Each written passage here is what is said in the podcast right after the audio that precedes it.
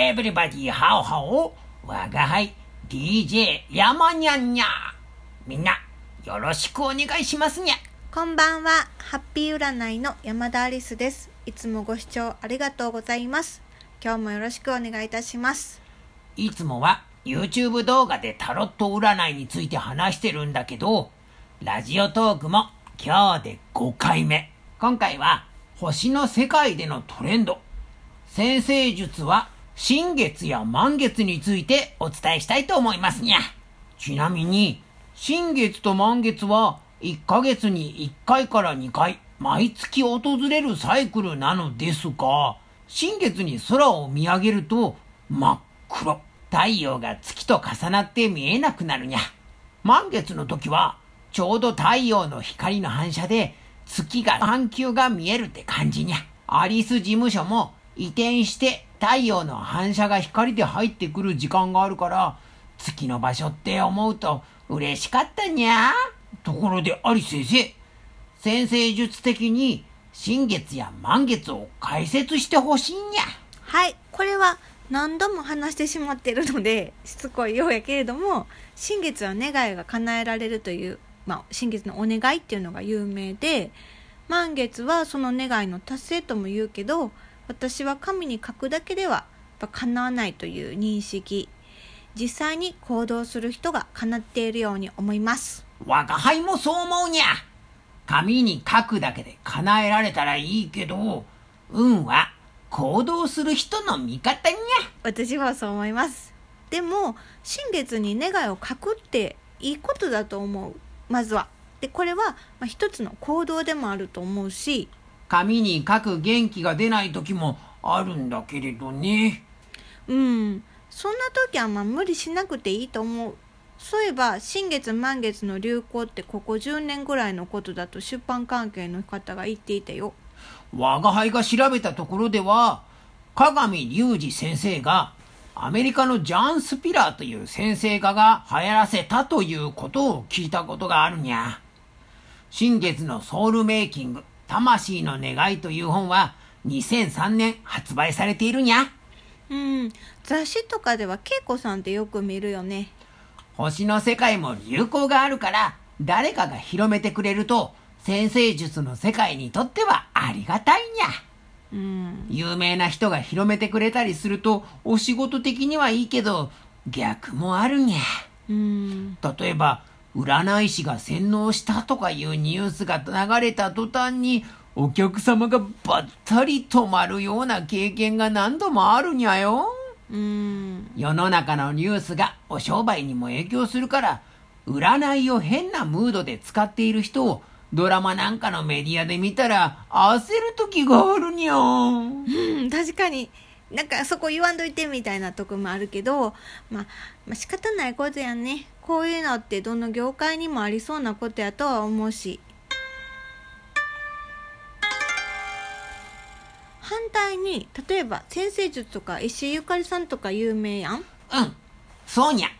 石井ゆかりさんは素敵な文章で星を表現されている方にゃ。うんそれで石井ゆかりさんの影響で先生術好きになってそれでもっと勉強したくなったけど大阪に先生科の人がいなかったから 私のところの講座に来たって言われたこと何回もあるよ便乗商売に こんなこともあったなんかツイッターで山田アリス先生って知っている？ゃ。我が輩、ツイッターデビューが遅すぎて知らないにゃ。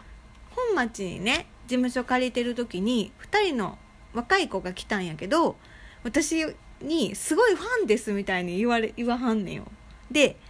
ファンって思ってそういうタイプじゃない。えーそんな有名じゃないのにって思ってでほんまに私で大丈夫って聞いて アリス先生なら素直にそう聞きそうにゃ。そう。そしたら「ツイッターの山田アリス先生ですよね」って言うから私その時ちょうどツイッターやってなくて「アリス山田アリスっているの?」って聞いたら「めちゃめちゃ有名です」って言うから「多分私じゃないでそれ」って言って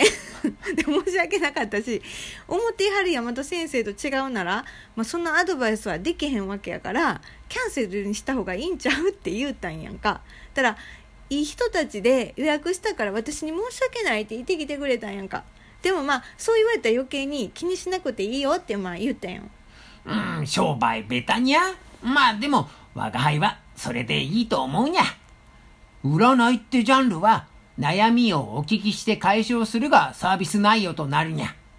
ということは、ご予約の時点でその先生が思っていた先生じゃなかったってことは、思っている商品がなかったってことだから、それは相手も無理に購入しなくてよいと思いますにゃ。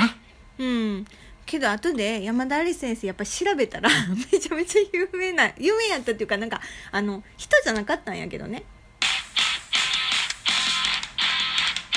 話を戻すけど、同業者は確かにライバルにはなりやすいけど、業界が狭い分、発信している人が減ってしまったら、この業界、廃れていってしまうにゃ。うん。前に先生術って調べたら検索キーワード数としては低かった。関西は特に七水面。ダントツはタロットやった。全体的にね。で今の時代は人が求めているのは数字で見えるから便利やけどかなりニーズが狭いんやなとも思いました。ところでアリス先生、また話が脱線したにゃ。話を戻すにゃ。うん。もうすぐ満月じゃないのかにゃ？そうそう。そう、えっと、10月31日の23時49分が大志座の満月です。ブログは今日アップしたから今週末は大志座の満月の動画をアップする予定です。最近は12星座別に分けてアドバイスもするようにしているんでしょ？うん私は世の中目線で考えるより自分がどう生かすかっていうのが重要だからお客様が星のパワーを生かして自主的にハッピーになるためにどうすればいいかっていうところをお手伝いしたいなというのを掲げてこれまでやってきました。ですから、えー、と12星座に分けて勉強している人がホロスコープを見てこの日どう自分自身でそのテーマと向き合われるかっていうそういったお力添えができるようにっていうのを心がけています。新月や満月に YouTube 動画配信する方も増えているから、似たようなものを配信してもつまらないにゃ。うんコメントを見る限り私のチャンネルではお詳しい人も多そうやからそうした方にもっとご理解が深まるような内容をお伝えしたいなとも思ってますお牛座のテーマは自己価値やお金の意味があるにゃ。そうだから才能や適性について考えてたよなるほど。だから、我が輩の持っているあの本、誰にでも才能はある。問題はその原石をどう見つけて磨くかだを貸してくれって言ってきたにゃ。うん我が輩探したにゃ。我が輩、超優しくにゃいか山にゃん的にポイント高い。はいブログにこの本のリンクも貼りましたよ